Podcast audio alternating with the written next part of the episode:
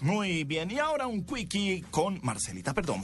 Buenas noches a todos. Buenas noches a todos. Soy Marcela Perdomo y este es el Quickie Tecnológico de hoy. A new era.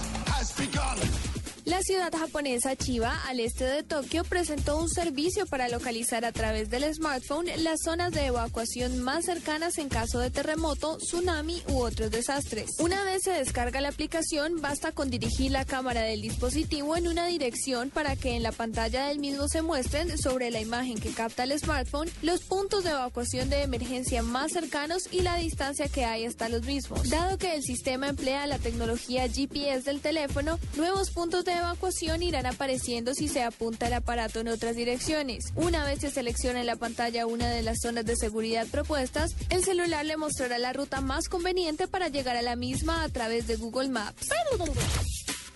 Snecma, el fabricante de motores francés, está diseñando una turbohélice abierta capaz de reducir el consumo de combustible, la emisión de dióxido de carbono y el ruido, lo que en un futuro cercano podría revolucionar el mundo de la aviación.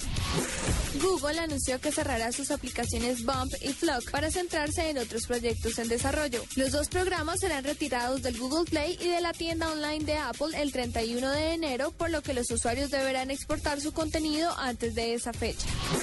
La Agencia Espacial Europea creó un robot trepador que podría utilizarse en el espacio. Cuenta con seis patas con diminutas superficies circulares, las cuales están equipadas con pelos entre 100 y 200 micras de diámetro, lo que le permitirá escalar en casi cualquier superficie.